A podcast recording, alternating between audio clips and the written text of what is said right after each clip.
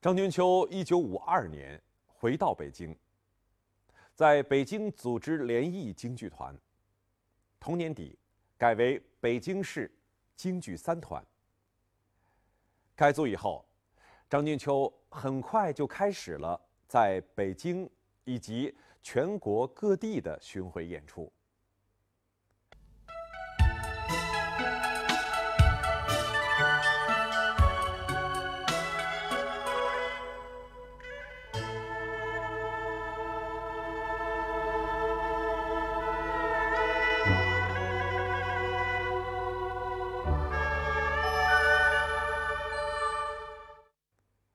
一九五六年，张君秋和他的剧团又一次来到了上海，这个在他一生中录下深刻印象的城市。这次在上海期间，张君秋排演了他的一生中最著名的一个剧目《望江亭》。看那个川剧，哎，觉得这好，这可以改。这个。可是那当时听说这个中国京剧院那个侯玉兰和姜世玉也要搞这《王江亭》，啊，可是他们那进展，他们按按按部就班的那种进展。这张那先生一看这个，那就说，那就等于说，就请这个王燕吧一块儿来来商量。他就是自己就是在一块儿商量，这就是所谓打本子嘛。哎，这一场怎么安排？那场怎么安排？那场，等于说是在，呃，去上海演出之前，就等于说本子基本出来。去上海演出的火车路上，张先生就开始闯签了。刘雪涛是张君秋长期的合作伙伴，也是张君秋《望江亭》一剧的创作伙伴。他回忆当时的情景。我们就开始搞，就是《望江亭》。五六年的春天，这剧本改，王燕经他改，改反复改，反复改，改完了以后呢，就就准备上九月份上南京演出。张君秋对《望江亭》一剧的创作开始于北京，剧本创作是在北京完成的，而真正实施这一创作过程。是在北京到南京的火车上开始的。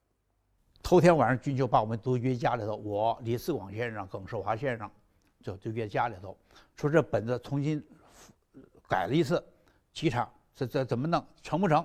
到时候可以了，原来原就可以了。我拿着本子到火车上，每人抄本子，我白石中抄白石中的，老道我抄抄完了以后开始背词儿。到南京下车以后，就开始占地方。排位，王燕导演呢？啊，你站哪儿？你这开始怎么设计的？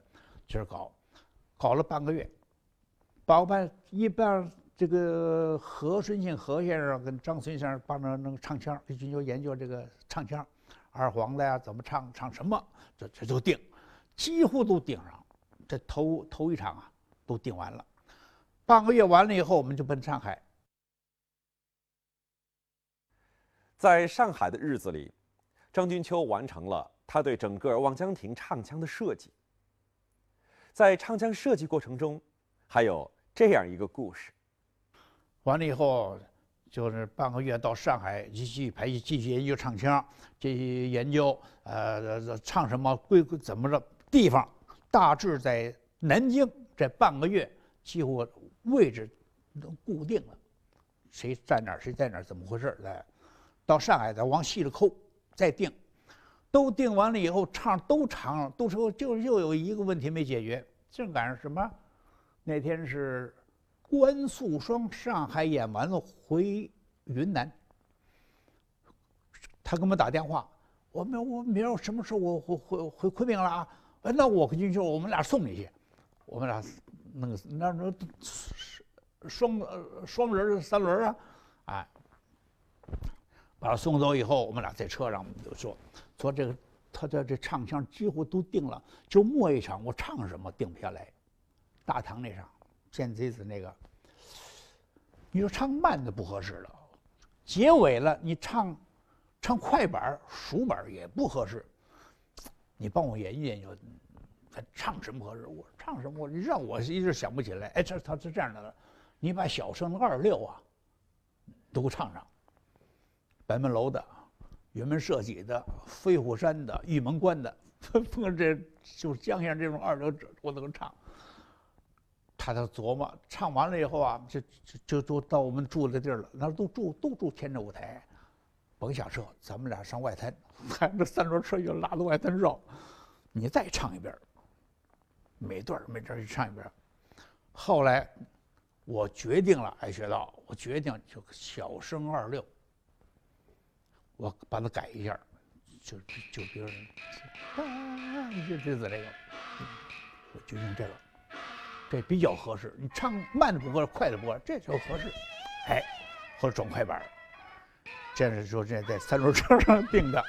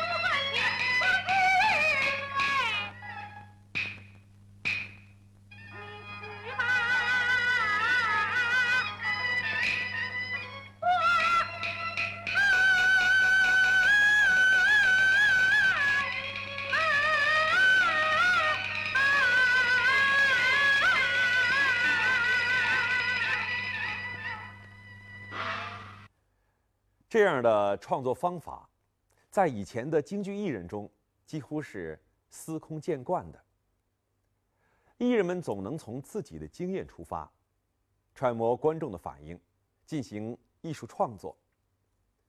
这种创作往往会赢得更多的观众。在上海期间，张君秋根据刘雪涛的建议，制定了《望江亭》的服装。谁也不会想到。望江亭第一次演出，张君秋穿的居然是南派的古装。到上海，我跟君秋说：“我说啊，哎，薛大哥，我说我我有一个点子，我供您参考。我说你从来你没有穿过荀派那种古装戏服装，没有啊？我这次啊，望江亭你就穿古装试试。哎他同意，啊，照巡回成徐先生那种红娘那种古装啊，好，我这这我没穿过，做一套，做了三套不是四套了，在上海，在上海都是上海做的，啊。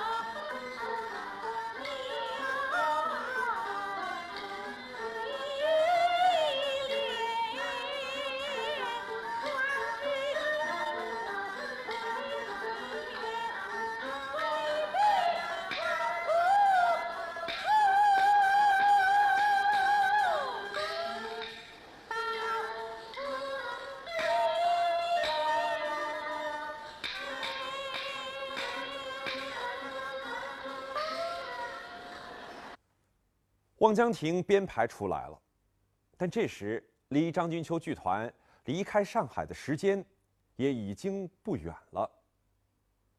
这个新的剧目以什么方式和上海观众见面的呢？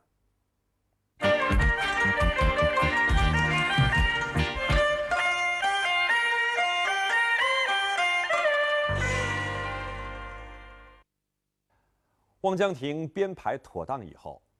张君秋已经到了要离开上海北上回京的日子了。在上海期间，望江亭一剧并没有完整的和上海观众见过面，只是在电台录了一些唱段。然而，一出戏必须经过观众的检验，才能体现出它的价值。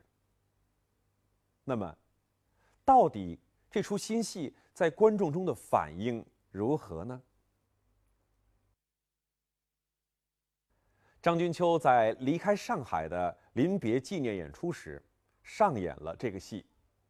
当时，由于时间紧迫，这个戏并没有公演，只是请了一些人观摩。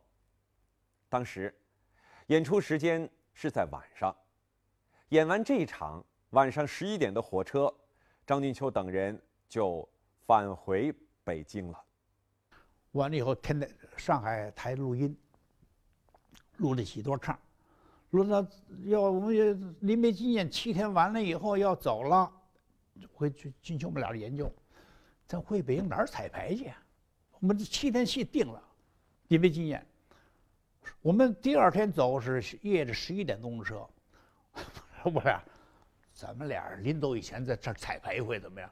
也也请人不卖票，就请人看，我还请了上海戏戏剧几个老朋友，还看去看彩排。就那样在彩排，七点到九点演出完了以后，归置完了上火车，这彩排了。到北京头天打炮就是《望江亭》，这就是《望江亭》的首演。在这场几乎是匆匆进行的演出中，张君秋已经确立了很大的信心，这是一出绝对立得住的戏。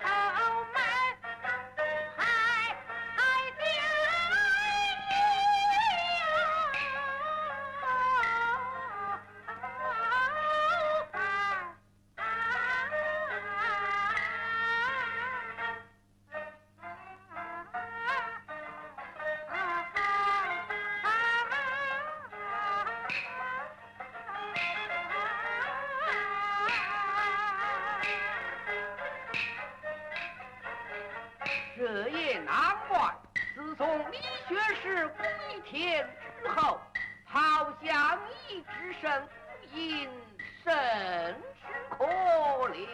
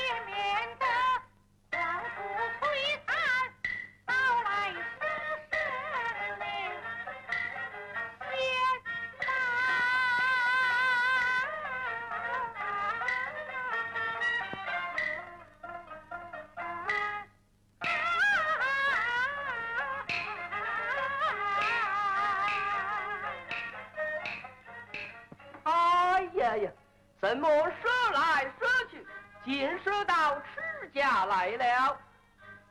哎，你不知持家人的苦事，像你这样多才多艺的绝色佳人，老身说句无礼的话儿，若叫着实问君，欢愁无有轻狂的司马相如么？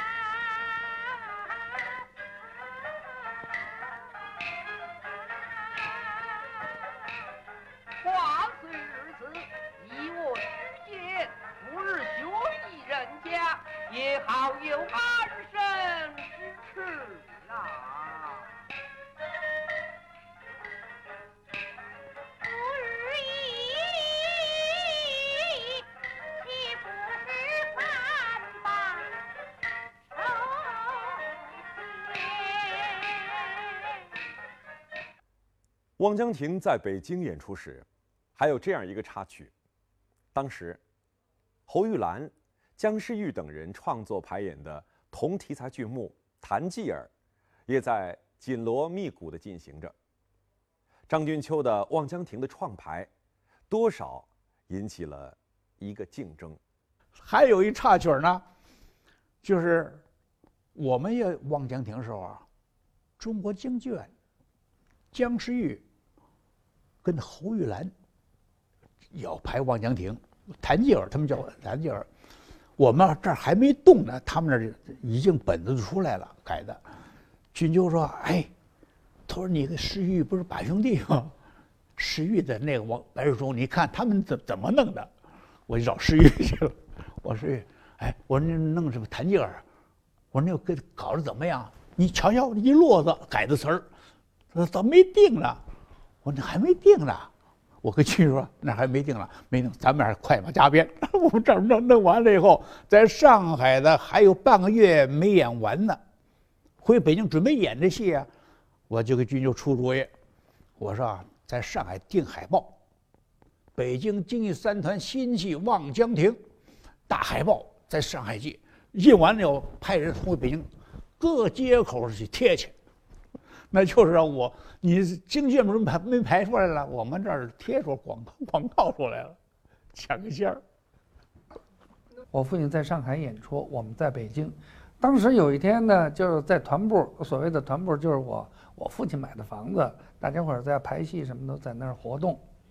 当时就是哎，有一天我那个军杰大爷从上海回来了，带回来的那个提着那个这个这个就那纸啊，这那那，结果把我们都给叫去了，都都到那儿就看，哎呦，爸爸拍出新戏来了，海报。哎，一个望江亭什么什么，张君秋主演新戏什么什么，那个好告诉说让我们去做宣传，就是找地儿就都去去贴这海报，这是那会儿那什么，后来简直的这出戏这一发不可收拾，呃，绝对没有说是演两场挂起来了没人看了的那那种的，人家那会儿不是，人家是以这个吃这个来来吃饭的，能养活那么多人的。所以没想到这一下就这这一出新戏啊，一一下子就红遍天了，简直的是。《望江亭》这个戏演出以后，很快成了张君秋的代表作，进而成为张派的代表作。在《望江亭》迅速走红的同时，张派这个称谓也不胫而走。一九五七年。张君秋的北京京剧三团和马连良的马连良京剧团，以及谭富英、裘盛戎的北京京剧二团联合组成了北京京剧院。张君秋的《望江亭》就成了北京京剧院建院的献礼。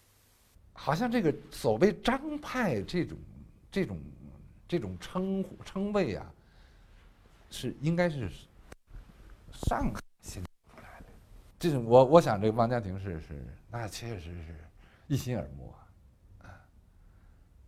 那么回到北京来，正正好是和那马连良团合并，合并成北京京京剧团。这个，呃，张先生说，这这戏就是我们入团的这个合并团的一个献礼。所以等于望江亭是这么一个一个很很有很很很很很有历历史 特特殊意义的这么一出戏。对于他来讲，是一个，是一个张派啊，一个一个一个很很很有力的，很很那个很呃一个代表吧。还是望江亭，哪儿要要演堂会啊，什么晚会什么，都是望江亭，一下就站住了。因为我们军秋那个卖那个信封信纸啊，都是我们俩的照片细出。这望江亭啊，反正怎么的都几百场有了。就是要望江亭的。望江亭排演以后，虽然也进行了一些小的改动，但主体框架没有再出现大的变化。后来，这个戏拍成了电影，流传广泛。也就是说，这个戏的排演方向和道路都是比较符合观众需求和京剧规律的。这都不断修改啊！这个比如说这个头场，头场的位置啊，跟过去演跟现在不一样了。这第二场猜书这场，原来是猜书这场是都是斜的，头一场是灵这个那个那个佛堂是正的，第二场是这边桌子，第三场是这边桌子，都后来都统一了。头一场。第二场猜书那一场，原来是小生坐在小边儿，他进来以后他就坐下了，坐下是大边儿，旦角大边儿，我小边儿，是吧？他他进来以后坐下了，后来研究不对了，怎么不对呢？男人怎么能做下手呢？丈夫得做上手啊！我们就提出来，咱们俩换边，就是演多少场以后换边。我们俩一进门一拱手，一让，他过来了，我过去了。嗯，就像像这种地方，关于有有精白啊，是韵白啊，都有改动，大结构没有。望江亭的成功是张派日渐为人所承认。张君秋在这个戏中充分展示了他的艺术才华与创作才能，显示了。全面的艺术水平。这个君秋太聪明了，告诉你，你要是虽然有秦氏，有秦氏，有何何先生，有张子云，只能帮着他，他他自己有一套东西。唱什么，他也能怎么着？他有自己有一套，很主动的，他的，他不是依靠秦氏，你帮我试，他不是。张派的称谓发端于上海。上海这个城市也维系着张君秋太多的感情和人生经历。